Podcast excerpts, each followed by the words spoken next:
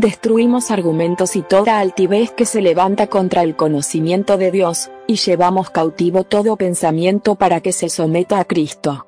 Segunda carta a los Corintios 10:5. Cuando pensamos en la adoración, ¿qué es lo que se nos viene a la mente? ¿Cuáles son las imágenes mentales que se proyectan en el imaginario de la iglesia en general? ¿Son canciones motivacionales? ¿Son oraciones dramáticas gritadas vehementemente? ¿Son sermones irrelevantes pero cargados de emoción? ¿Qué es la adoración? La esencia de la adoración es muy simple. Dar a Dios la honra que se merece.